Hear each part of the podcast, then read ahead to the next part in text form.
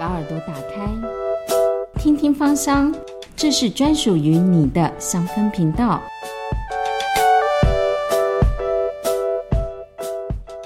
听众朋友，大家好，欢迎来到《听听芳香》这个节目。今天我们正式开始之前呢，我们要先来请他回答一个问题，就是你最喜欢跟最不喜欢的精油。我最喜欢的精油应该要选的是天竺葵，但并不是因为它是穷人的玫瑰，而是因为我觉得它的香气对于我来说就是一个男人婆的感觉。但不是说它很凶悍，而是它是在叶片蒸馏中竟然会有这么柔软的味道，你就觉得他这个人的身段一定就是一个既坚硬又刚强的一个女性。所以我就是我最喜欢的一个味道，就是精油，我会选天竺葵。那如果说到最讨厌的话，其实基本上我觉得没有一支精油值得被人讨厌，但是你可能会有比较不常用的精油。所以如果要我选不常用的精油，我会选罗勒。也许大家对于罗勒的印象就是在意大利面吃料理的时候，但这个时候对于调香就有一点点难度了，因为你只要放一滴，大家就说是不是有九层塔？香料类在办公室就会是大忌。好，那我们在听他的这个声音的时候，我们就可以知道他是一个非常的乐观，然后感觉就是很活泼的一个个性哦。我们今天要来欢迎的这个来宾呢，呃，有点颠覆我的原来的既定的想象，然后是一个很热情、很活泼的芳疗师。我们要欢迎柳柳。要自配音效，打鼓掌。自配音效。Hello，各位大家好，我是柳柳。那今天很开心呢，能够在听听芳香来分享一下我对于芳疗的看法。那我们先请呃柳柳来跟我们谈谈你目前的工作。那其实呢，我的工作其实就在金融业做教育训练。对，所以其实这个时候我就觉得，不只是金融业啦，可能做业务的房仲也好，都可以运用芳香疗法来帮他们工作，可以做一些心情上的转换。我比较不会特别的把芳香疗法的东西放在课程里面，但是我觉得可以用精油啊，用芳香疗法塑造出一个让人比较放松的环境。比如说我自己就在办公室里面就贡献了三台水氧机，因为我的办公楼层比较高，高楼层就是比较干。所以可能空气就会比较干，你又吹冷气又更干，所以这时候你就可以点个水氧机，然后可能就选个你喜欢的味道。就是现在我现在即使我不点味道，那可能有同事走过来就会说你的位置好香哦，就是这种感觉。所以其实我很喜欢就是用这种芳疗的一些方式，让这个同仁在办公室里面会比较舒服一点点。你就是引诱他们过来你身边，非常讲的完全正确，就是你要抽屉打开会有十支精油，然后问他说你今天心情不好吗？要不要抓个周？比如说像我自己之前有个例子，因为我呃我们通常学到会抓三支嘛，对。但你知道就是如果在办公室摸鱼，大概可能只有五分钟的时间，泡一杯咖啡五分钟，上个厕所五分钟，太久老板会发现，对，这个人不在位置上，对你都懂，对，所以呢，我们抓周只能抓一支。对，那我自己遇到一个个案呢，他比较可惜，就是他后来离职了。他连续 抽了三次，不同时间、不同地点，对，是不同时间、地点都一样，在我的位，然后抽到了天竺葵。然后那时候就问他说：“哎，你是不是有想要做一些变化啊？那你是不是可能，也许你一直都在关心别人，在工作上，那你是不是可能有点花点心思放在自己身上呢？”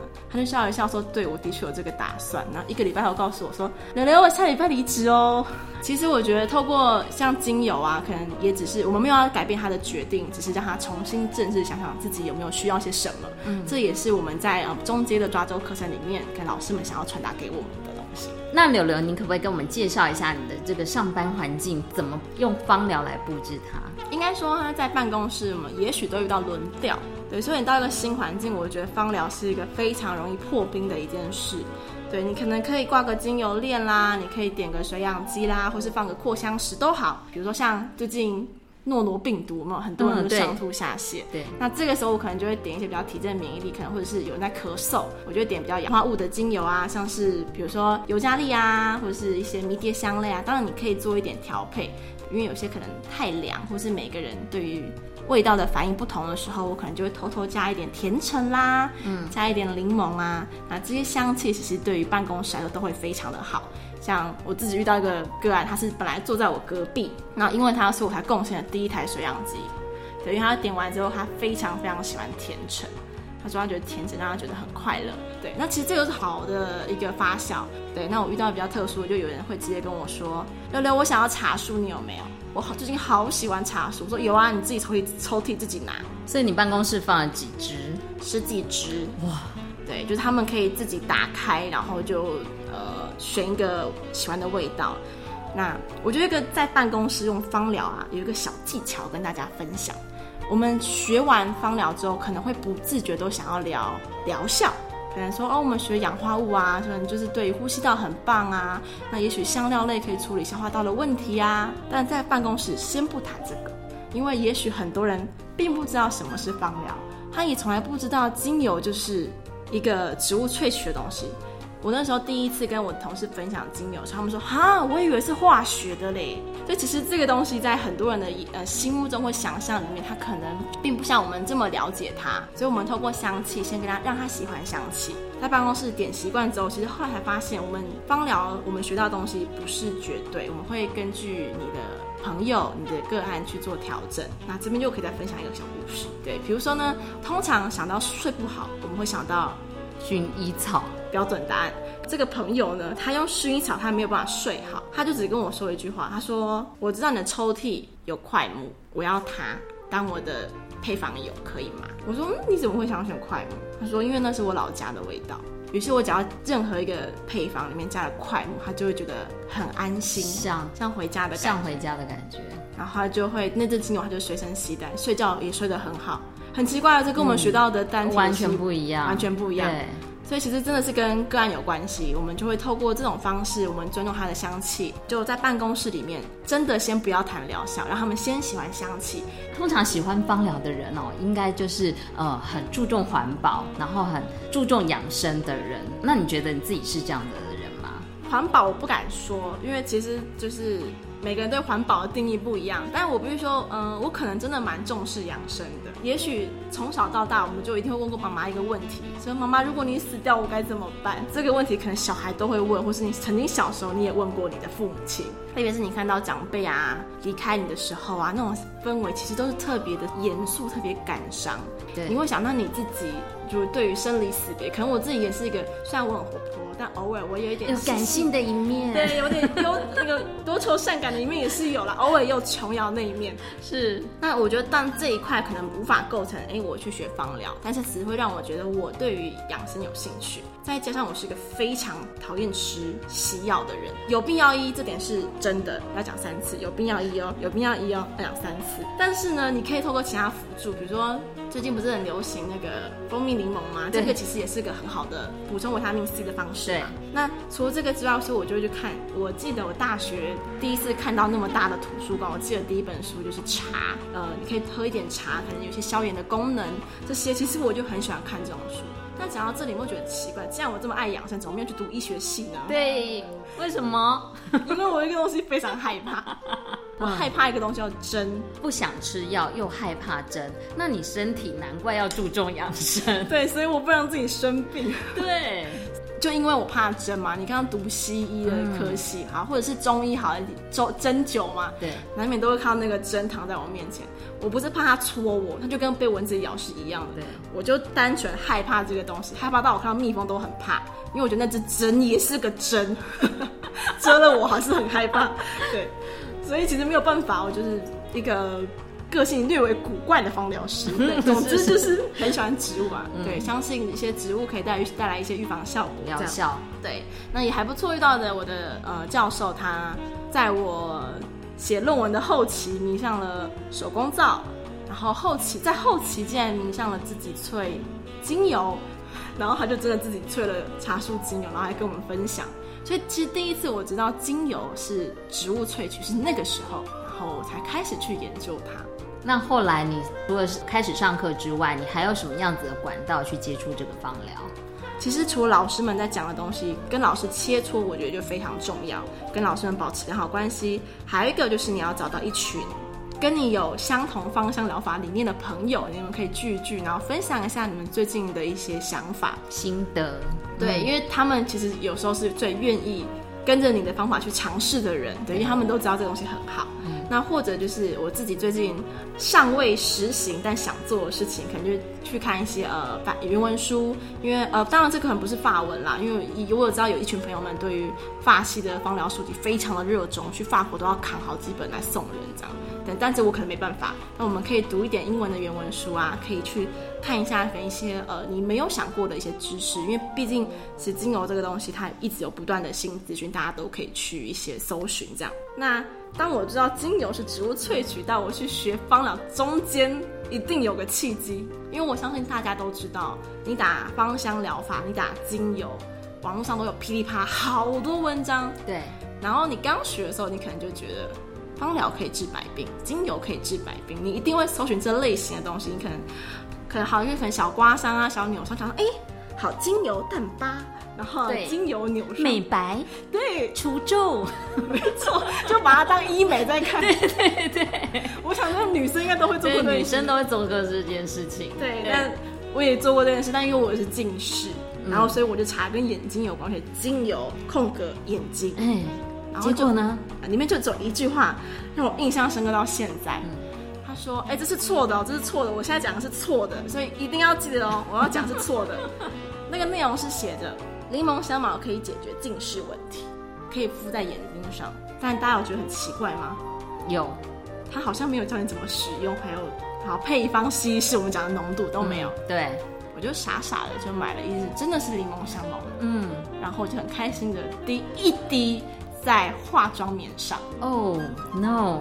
对，就是 Oh no！我就敷在我的可爱的眼睛上了呢。结果告诉我们发生了什么事。就是你的双眼无限的红肿跟刺痛，但我必须庆幸的是，还好我只敷了不到五秒，因为那个反应太剧烈了。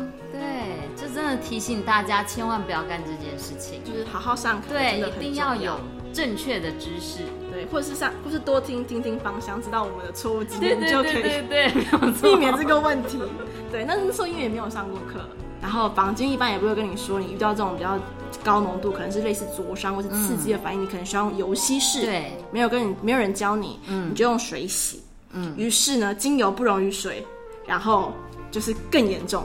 但还好，就是那时候年轻，所以恢复力蛮也算快。就是还好那个时候有想办法找一些比较镇定的东西，然后让让它舒缓，不要让那么刺这样。也就是因为这个问题呢，我们开始思考了如何建立完整的芳疗知识，其实就变得非常的重要。因为网络上资讯实在太多，然后你当你没有一定的知识可以判别真伪的时候，其实那就是一个非常危险的行为。嗯，还好你在五秒的时候当下当机立断拿掉这样，可是现在有副作用哦。啊，真的吗？对，就是现在我只要打开柠檬香茅，我离我比较近，可能两到三公尺，只要有人开柠檬香茅，滴出来，我的任何可以反应的器官都会强烈的抗拒它，比如说你的鼻子啊，我的喉咙就会想要咳嗽、流鼻水，先把这个味道赶快给丢出去。那你刚刚前面最不喜欢的应该选它，但它没有不对，是我用错。哦，是哦，对对对，是它本身没有错，所以我不应该谈。可是我对真实的柠檬香茅在泰式料理上我没有问题，但只有在精油上。比较浓度比较高嘛，对，我就仅次于罗勒之外，它也可能就是被我一个放在比较远端的孩子，但是我知道它是好的，嗯，所以其实从这上面的这个例子，我觉得你应该是很有实验精神的。你还有实验过什么样子的产品吗？实验过什么样的产品？其实，呃，我觉得谢谢这个恐怖的案例，让我对于实验精神这件事情变得比较保守、谨慎。对，我们一定会查的。我就变成我要做某件行为之前，我们真的要查证。比如说，像有些危险性比较高的精油，可能是英式芳疗比较不会用的精油，我们就真的要去想它到底浓浓度适不适合。所以老师讲的话真的要听，三趴跟一趴真的要记。对。那柳柳，你现在呃拥有的，你刚刚说你办公室都有精油，你目前呃办公室跟家里总共那样偷偷收集了几支？哇，这这样算起来，呃，可能快有两百。但是品相有重复，这边也可以跟主持人分享一个 N 个月前还是 N 年前看过一篇文章。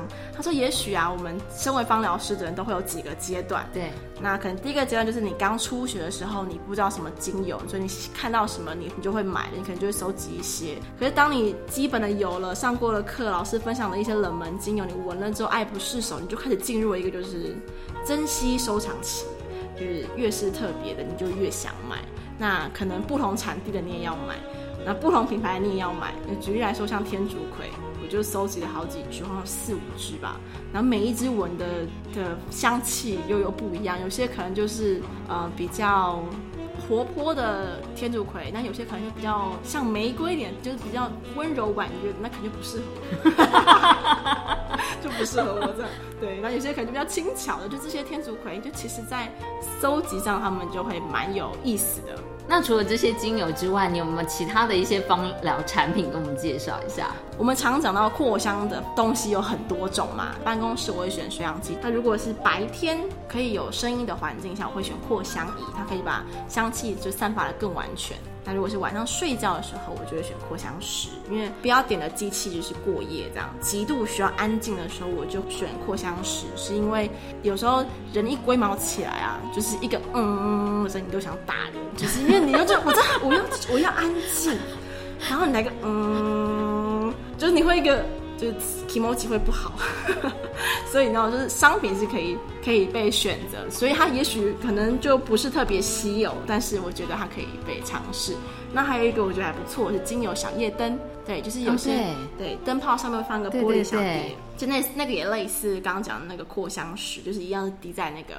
玻璃上面要小心哦，就是因为你我可能点个两个月吧，这个底座就竟然硬了，一按我要洗，就先泡酒精，然后酒精倒完要要清洗，就很像麦芽糖破掉的感觉，还好没有碎，就是你啊裂了，就是像在折麦芽糖的感觉。这个东西我就不会推荐朋友，对，因为就大家自己试了之后就觉得，嗯，好像没有那么实用，还是选选其他机器比较好。如果你要美美的灯会发光，就是扩香仪其实也是可以。有没有发现什么一些新奇的一些舒压的产品？啊我觉得最新奇就是你可能永远没想到你的手可以带来这么多舒压的效果吧？对，就是大家可以用你的双手在呃为你的爱人啊、为你的家人的按摩。听说你会英式按摩，学来放着没有？就是如果大家有需要的话，就是呃比较急性的，像有些朋友可能叫久站的嘛。就可以帮他们稍微在家里的时候可以处理一下，或者家人可以，他会让他们舒服一点，因为其实一直站的那个腿都会很不舒服。嗯，像不要讲高跟鞋，有些人的走路姿势都不大正确，所以其实很多压力会集中在足部。除了抬脚之外，如果你有人可以帮你按一按，其实也是蛮开心的。或者是办公室肩颈酸痛的时候啊，有些人遇到紧张，一种是咬牙，对，咬牙。第一个你要先了解他到底是不是因为压力大引起的牙痛，因为如果是不是压力大引起牙痛，要记得看医生。对，芳疗真的不是万能，要先有医生看得清楚症状之后，我们芳疗再进去帮忙，这样这是很正确的。那如果是压力大的，要第一个，请他先放开他的牙关。有时候我们身上会准备乳液，比较偏油油的，或是我自己上会是有按摩油啦，我就可能稍微搓热热的。你要先询问这个女同事或者男同事，他脸上的妆花掉，他愿不愿意接受？因为你油一上去，那个油印就在脸上，你可能浮粉了。就是下班前十分钟找你报道之类的，没有，我就说来搓一搓，有没有？然后来就是稍微在你的下巴这边敷一下，有差。其实你在帮他们敷，他们其实不自觉，就是嘴巴就已经放松，就不会那么。那要用哪一款？我自己办公室的小配方，就是我会用我的最爱天竺葵，再加薰衣草，再加佛手柑。就大家可以知道，其实脂类比较多，对，因为它就是比较，呃，我觉得止痛啦，但是浓浓度就不会太高，就是最极限就是三趴。那这个配方我也试过，经痛的朋友，然后讲很小声，女生都害羞，对，我那个来好痛，你有没有东西？然后我就看着他，我说有啊，那你要去厕所涂，因为我都做滚珠瓶，我觉得比较好带。然后就说。哦，我觉得有差哎，好很多。对，然后后来这支精油的，就是我真的比较忙，我就用完没有调，然后最近跑过来说：“哈，你怎么没带？” 就已经是精油小护士，真的。那你有没有算过你这样子整个在芳疗产品上的花费？要是算了，应该很可怕。要是算了，我妈应该先爸爸妈妈先冲出来。没关系，我们会帮你马赛克。录音的节目会让你我觉得近期是因为我刚刚讲的，就是已经到了一个很喜欢乱收藏的阶段。那你要越稀有的、越奇怪的油，有时候价格就不便宜。我希望我赶快步入下一个，就是心如止水期，因为该有的都有，就不会想买。那我们先喝口水，我们待会再继续的跟柳柳聊天。